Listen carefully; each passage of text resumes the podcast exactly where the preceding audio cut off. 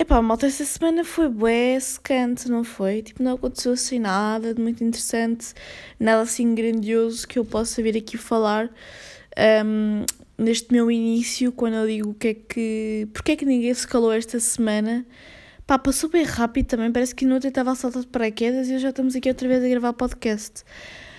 E a única, assim, as únicas coisas que eu me lembrei que se andou a falar mais esta semana foi mesmo a subida de preços dos combustíveis e pá, que o país está mesmo na, na miséria. Portanto, estou a ver a tristeza desta semana, não é? Os portugueses recebem os salários mais baixos da, da Europa Ocidental, mas pagam a sétima carga fiscal mais elevada sobre o trabalho. Por exemplo, uma das notícias, o aumento dos preços de combustíveis leva ao aumento do custo de transporte, que se reflete no aumento dos preços nos, nos o aumento do preço dos produtos nos supermercados e o aumento dos gastos das famílias e os salários continuam uma miséria. Portanto, é estas as coisas que se tem falado durante esta semana. Nunca fiz uma intro tão grande, mas agora sim vamos para o podcast para falar sobre coisas mais interessantes, ou, ou melhor, para falar sobre coisas mais fúteis, para nos animar aqui um bocadinho é, para começarmos esta nova semana com o pé direito. Epá, cala-te, Maria. É verdade, malta. Sejam muito bem-vindos a mais um episódio do podcast Cala-te, Mariana. E esta semana foi tão seca que eu realmente nem tenho assim grandes conteúdos para falar. Acho que vou mais uma vez falar sobre séries. Eu sinto que em todos os episódios eu agora ando a falar sobre séries. Mas é pá, eu no décimo segundo estou a ter imenso tempo livre. Eu até estou a estranhar isto, não é? Portanto, tenho tempo para realmente ver séries e ao mesmo tempo ter tudo em ordem. Ter o estudo em dia, ter as coisas feitas, estudar para, enfim, as avaliações que tenho. Portanto, até agora está a correr bem, não posso queixar. Vamos lá aqui abrir o guião para o episódio de hoje. Espera só um bocadinho. Então, que série é que eu agora ando a ver? Aliás, duas, duas séries. Não, é só uma. Pois é, é só uma. A outra é que hum, agora o Mr. Piracy acabou e, e abriu o Pobre TV, que pronto, também tem lá imensa coisa e agora passei a ver as séries lá no Pobre TV, portanto, era, afinal é mesmo só uma série que eu tenho para vos falar, porque a outra que eu ando a ver é hum, é o Only Murders in the Building, uh, que eu já vos tinha falado aqui no podcast e que está no Disney Plus. Então, estou a ver a segunda temporada de The Morning Show, que para quem já ouve o podcast há algum tempo, sabe ou lembra-se que eu em janeiro falei sobre esta série e disse que ela falava imenso sobre assédio no local de trabalho e sobre os bastidores do mundo da televisão. Saiu agora, uh, está a sair agora a segunda temporada e eu acho que o conceito da série mudou totalmente e deixou de ser o assédio no trabalho o principal foco da série para nesta segunda temporada ser um bocadinho. continuar a ser, obviamente, os bastidores da televisão e ser um bocado como é que a televisão se está a recompor, a estação de televisão se está a recompor após todas as polémicas em que esteve envolvida. E toca aqui num ponto que eu acho que é o ponto em que vai mais tocar nesta segunda temporada, que é a rivalidade feminina e a competição entre as mulheres que existe muito e em inúmeras áreas. Uh, portanto, acho que também é um tema interessante e acho que esta segunda temporada também está boa, apesar de, pelo menos os episódios que eu já vi, que acho que foram para aí uns 3 ou 4, sentir que está um bocadinho ainda a custar a começar, sabem? Mas pronto. Uh, que mais temas é que eu tenho aqui para falar? Olhem, lutar pelo que queremos. Eu pus isto aqui porque Pus isto aqui porque. Epá, ando a pensar bué sobre esta situação. E estava aqui agora a fazer uma pausa porque estava a pensar, será que falo mesmo disso aqui no podcast ou não?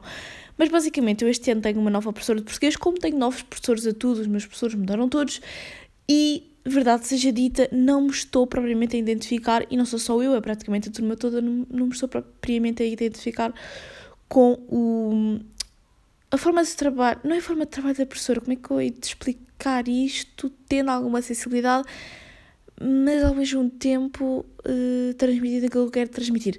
Basicamente, eu acho que a professora se perde muito um, enquanto está a explicar a matéria e isso baralha-nos também um bocadinho.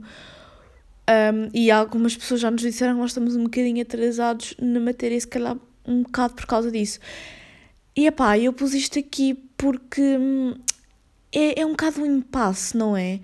há uma linha ténue entre fazermos algo uh, para ver mudança e também saber, sabermos estar quietos quando devemos estar e aceitarmos que as coisas nem sempre vão funcionar como nós queremos, não é? Porque a verdade é que eu fui falar com a professora, no meu entender, eu acho que até fui, acho que não, tenho certeza que fui uh, 100% educada, mas espero ter passado a imagem que eu queria passar e espero que a professora tenha percebido aquilo que eu queria dizer. Eu acho que não percebeu, mas espero que sim. Mas ao mesmo tempo também, apá, a escola começou ainda agora, começou tipo há um mês e já estar a querer este tipo de problemas, se calhar não é tão benéfico, não é? Se calhar podia dar mais oportunidades à professora, se calhar não devia ter já armado a confusão que posso ter armado. Na minha cabeça, isso faz sempre sentido haver essa comunicação entre alunos e professores, uh, visto que os professores estão a trabalhar para que nós aprendamos e nós também queremos ajudar os professores a fazer o seu trabalho da melhor forma, não é? Mas nem toda a gente pode aceitar isso da mesma forma e como a própria professora disse, já é professora há 40 anos e nunca recebeu nenhuma crítica, não é? Eu acho que isso, pronto, mostra que de facto não há uma evolução, não é? Nós não aprendemos da mesma forma como as pessoas que andavam na escola há 40 anos aprendiam. Então, se calhar, se às vezes dessemos alguma. Eu estou a tentar ser muito cautelosa naquilo que estou a dizer, mas se às vezes dessemos algumas indicações, se reclamássemos, entre aspas, algumas coisas, poderia ser que houvesse mudança, não é? Uh, e quando, eu espero, não é um dia ser professora, porque é realmente esse o meu sonho, é aquilo que eu gostava de fazer, eu espero que os meus alunos estejam tão interessados em, em aprender e tão preocupados com aquilo que estão a fazer na escola e com o tempo que estão a perder, entre aspas, na escola, que eles venham falar comigo e que me digam se não concordam com a forma como eu estou a explicar alguma coisa, percebem? Mas depois também acho que se calhar já arranjei aqui uma confusão que também não era preciso arranjar, já estou um bocado arrependida, arrependida em relação a isso, e às vezes também é preciso sabermos pôr no nosso lugar. E eu estou a pensar nisto até depois numa questão de, de trabalho, de mercado de trabalho. Um, nós sabemos que é assim muitas vezes, não é? Se nós estamos numa posição em que não, não estamos propriamente favoráveis, não é? Às vezes é melhor estarmos calados e quietinhos no nosso lugar do que fazermos muito barulho em relação às coisas porque temos que perceber um, os limites, não é? E, e ando bem a debater-me aqui com esta questão e não sei, por isso é que eu ainda não queria falar isto no podcast porque acho que é muito fresco e muito recente para eu já ter aqui propriamente uma, uma, uma conclusão, não é? Mas isto vai-me levar à reflexão filosófica de hoje, que é exatamente tentar perceber, refletir, pensar como é que eu serei enquanto professora, que tipo de professora é que eu serei quando o for, não é? Vamos pôr as coisas mesmo quando o for, não é se o for, é quando o for. Portanto, um, roda o jingle. É para que momento musical mais parvo. Passa lá o jingle, vá. Como diria o Google Trator, esta é a reflexão filosófica.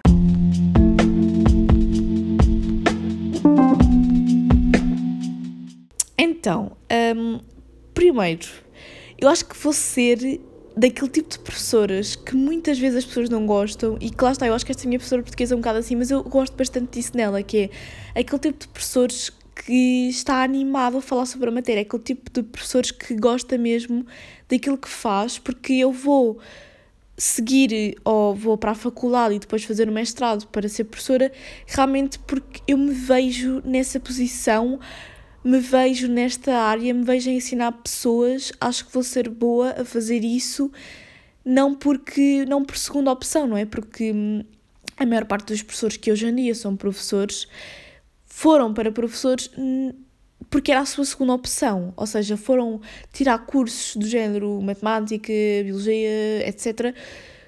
Um, foram tirar coisas que eles na verdade queriam fazer e que depois, como se calhar não tiveram propriamente a saída que eles queriam, foram para professores. Não sei, eu estou um bocado estranha a explicar as coisas hoje, não sei o que é que está a passar, mas, por exemplo, o meu irmão tem um professor que foi, para, foi tirar farmácia, não sei qual é que é o nome do curso, e agora é professor de Físico-Química, entendem? Então é sempre a segunda opção quando a primeira não dá grandes saídas, não é?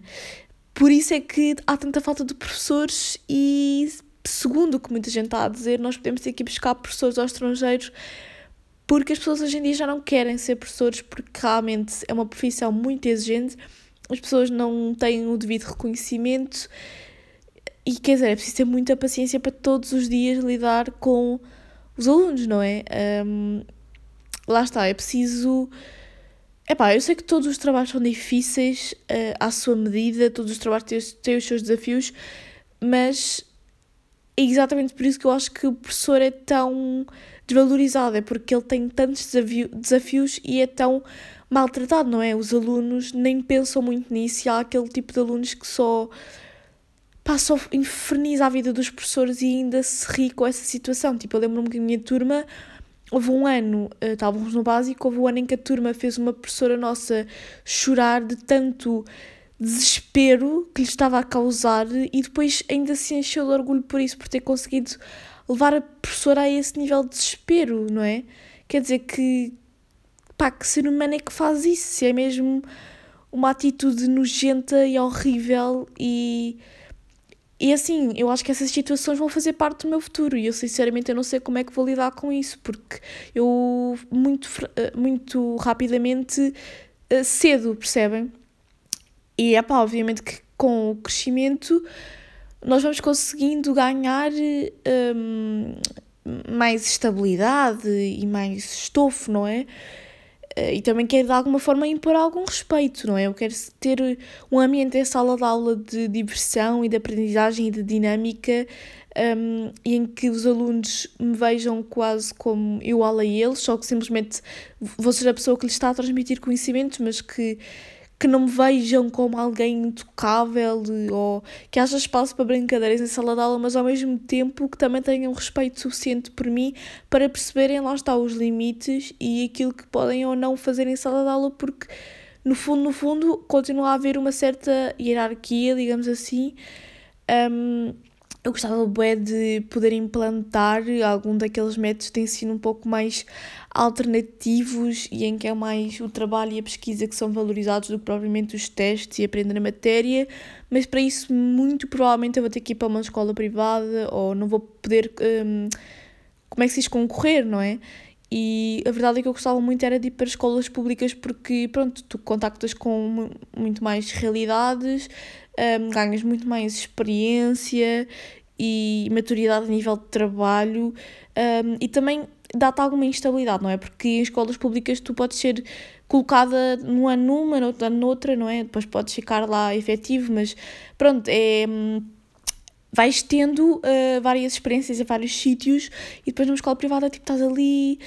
Pronto, é, é um ambiente diferente e eu, pronto, se calhar mais para o final da minha carreira até posso querer isso, mas no início acho que vou querer mais essa instabilidade e mais conhecer várias realidades e uh, pronto, trabalhar com alunos de vários sítios diferentes e com várias uh, possibilidades diferentes, por exemplo, também com várias, um, vários níveis de aprendizagem, não é?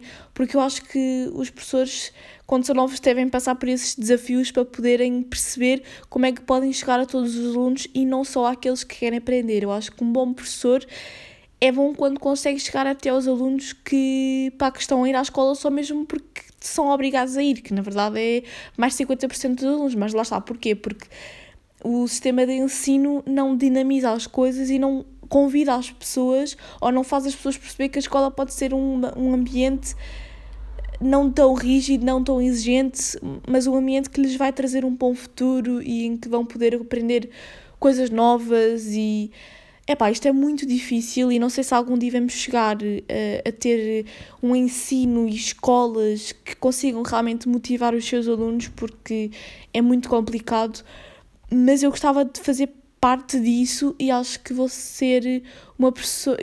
Quero tentar ser, não é? Porque nós também não temos propriamente uma liberdade incrível para aplicarmos o nosso próprio método de ensino em sala de aula, não é? Porque hum, imaginem, se as coisas continuarem a ser como são, porque se formos a ser realistas, vai, eu vou estar 5 anos, não é? 3 anos de faculdade, mais 2 anos de mestrado, daqui a 6 anos mais ou menos, já vou estar a entrar numa escola se tudo correr bem, não é? Um, não é em 6 anos eu não acredito que alguma coisa vá mudar, estão a perceber? Então, pá, uh, é, é complicado, mas por exemplo, se nessa altura então um, se continuar neste sistema de testes e fichas e avaliações, eu vou ter que apresentar resultados em conceito de turma e nas reuniões dos meus alunos, ou seja, não posso propriamente dizer, olhem, não vamos fazer testes, vamos aprender as coisas de outra forma. Não, até porque se continuarem a haver exames, eu também tenho que preparar os meus alunos para fazerem exames e com a estrutura de exames, não é? É um bocado assim que eu estou a pensar, então estou muito neste nesta cena de que tipo de professor é que eu vou ser. Será que eu vou ser aquele tipo de professora que lá está, toda a gente diz mal ou toda a gente diz bem, ou não sei, eu acho que é impossível todos os teus alunos virem a gostar de ti, não é? Porque tu nunca vais conseguir agradar toda a gente, mas a grande maioria era bom e é pá, não sei, não sei, eu, eu, eu sei que vai ser impossível, mas eu quero mesmo ao máximo que todos os alunos se sintam bem em sala de aula e no ambiente de sala de aula e não ser mais uma daquelas aulas chatas. Ou seja, as pessoas podem até não gostar da disciplina que eu vou ensinar, mas ao menos do ambiente da aula gostem. Um, olhem, não sei.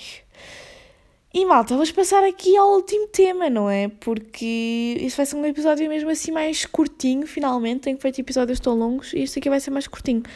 Que é em relação à etiqueta.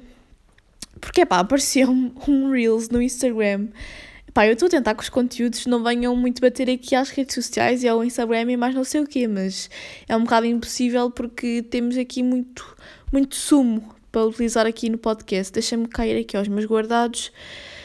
Mas é pá, é vídeos a dar dicas sobre como ter etiqueta, sobre como ser elegante. E eu vejo estes vídeos e eu fico mesmo a pensar: hum, então eu sou a pessoa menos elegante que existe à face da Terra porque eles dão dicas sobre como chamar os empregados de mesa em restaurantes. Então, tu, quando estás num restaurante, tu não podes chamá-lo um, tipo com o braço ou falando, não, não, não. Tu, me, uh, como, é que eu falo, como é que eu digo isto sem fazer o, o gesto, não é? Porque vocês só me estão a ouvir, não me estão a ver. Vocês têm que abanar a cabeça na direção dele e ele vem até vocês. Onde é que isto resulta? Só para eu, só para eu entender aqui. Um, Outra, a maneira correta de pôr a mala ou atrás do. Ai, das tuas costas ou no sítio próprio para colocar as malas, nunca em cima da mesa. E epá, eu comecei a pensar isto e eu sou aquele tipo de pessoa que deixa a mala em qualquer sítio.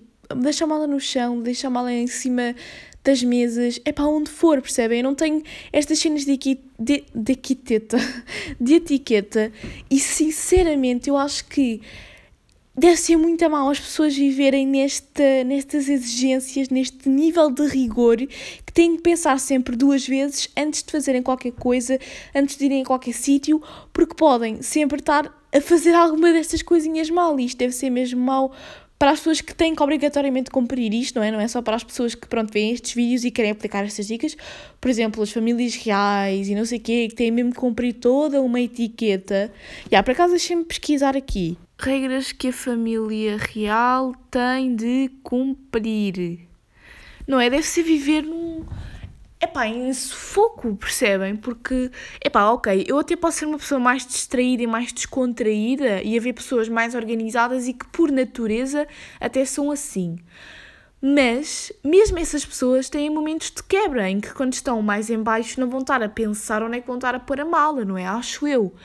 Mas estamos a falar aqui de regras que tu tens de cumprir sempre, a qualquer altura, a qualquer momento, e depois dizem que estas regras não são antiquadas e mais não sei o quê, mas só vejo aqui regras de etiqueta para as mulheres, não é? Porque os homens não têm que respeitar etiquetas nenhumas, podem eh, fazer aquilo que eles quiserem. Epá, opá. Ora, está aqui as regras mais bizarras que a família real britânica precisa de seguir. Claro, vamos sempre para a família real britânica.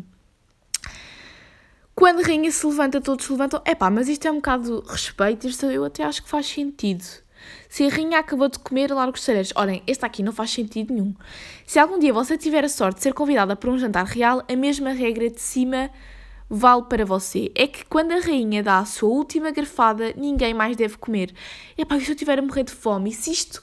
É pá, ai que estranho, percebem? Por isso é que eu nunca podia ir para uma família real. Nada de carinhos em público Pois, por isso é que a Kate e o príncipe William uh, saíram da família real, não é? Não, não admira. Nada de, de autógrafos ou selfies. Pois, isto aqui também faz algum sentido, não é? São pessoas realmente com um estatuto importante, não é? Não podem estar aí propriamente a circular, por exemplo, autógrafos. As pessoas podem pegar naquela assinatura e uh, assinar documentos oficiais, não é? Isso faz algum sentido. Ninguém pode abrir presentes de Natal. Enquanto a gente tem a tradição de abrir os presentes que ficam na árvore depois da meia-noite ou na manhã de 25 de dezembro, a família real tem outro costume. No Palácio de Buckingham, de Buckingham, os presentes são trocados durante a hora do chá, sempre na véspera de Natal, durante a hora do chá. Isto por acaso para mim não se aplica muito, porque eu acho que já falei disso aqui no podcast, é, nós não temos bem essa tradição, nós abrimos um bocado antes, dias antes, meses antes. Nós, na nossa família, não temos bem essa coisa da meia-noite. Todo membro da família real deve levar uma roupa preta quando viaja. Hum, a, a regra foi estipulada porque quando Jorge VI, o pai da rainha Elizabeth II, morreu, ela estava em uma viagem para a África e ao chegar à Inglaterra não tinha nenhuma roupa preta para descer o avião. Ah, ou seja, quando eles vão de viagem, eles já têm que estar preparados para a ocasião de alguém da família real morrer, não é? Porque tu não estás a fazer o teu luto propriamente se não vestires roupa preta. Ok, mas eu não vou entrar muito por aí porque isto já é, pode ser mais uma, uma questão religiosa. Eu tenho muito respeito por isso e cada pessoa faz o luto à sua maneira e pronto. E vá, não vou estar a entrar muito por aqui porque eu até percebo isto os herdeiros não devem viajar juntos. A rainha Elizabeth II não está autorizada a, via a, viajar com o seu filho, príncipe Charles, nem com o seu neto no mesmo avião. Isto é para garantir que se acontecer algum acidente, o herdeiro poderá tomar o lugar por ela. Ah! Ah! Daqui a uns anos nunca mais veremos fotos da família toda. Ah! O príncipe William e a Kate daqui a uns anos não podem viajar com os filhos. Meu Deus. Não, quer dizer, eles agora. Hum, eles já não vão subir ao trono, não é? Pois, eles já não vão subir ao trono, portanto já não vai haver este problema. Nada de mariscos. Mariscos são alguns dos alimentos com maior probabilidade de estarem intoxicados. Apaz, estas pessoas têm que pensar em cada coisinha. Não admira que a Rainha Elizabeth esteja lá há tanto tempo, não é? Nada de alho no palácio. Dizia as más línguas que a Rainha Elizabeth II odeia alho. Pá, isto já é um bocadinho também ó, Elizabeth, não é? Ó Elizabeth. Tu não gostas de alho, mas as pessoas. Quer dizer, tu, quem, quem sou eu para chamar a rainha tu? Tu não gostas de alho, mas as pessoas aí podem comer alho, então. E isso também. A rainha tem códigos secretos com a sua bolsa. Lá está, isto faz sentido, não é? Malta, peço desculpa interromper, mas sabem o que é que a burra pensou quando leu isto? Pensou que eles estavam a querer dizer que a rainha tinha códigos na sua bolsa para abrir. E não! Só para vos dar um exemplo, quando cansou de conversar com alguém, ela troca a bolsa do braço esquerdo para o direito. Assim, a equipa já sabe que tem que intervir e dar um jeito de acabar com a conversa. Para um jantar Para que o jantar termine, ela coloca a bolsa em cima da mesa. Mas a minha pergunta é: sendo ela rainha, ela não pode simplesmente dizer e toda a gente tem que obedecer?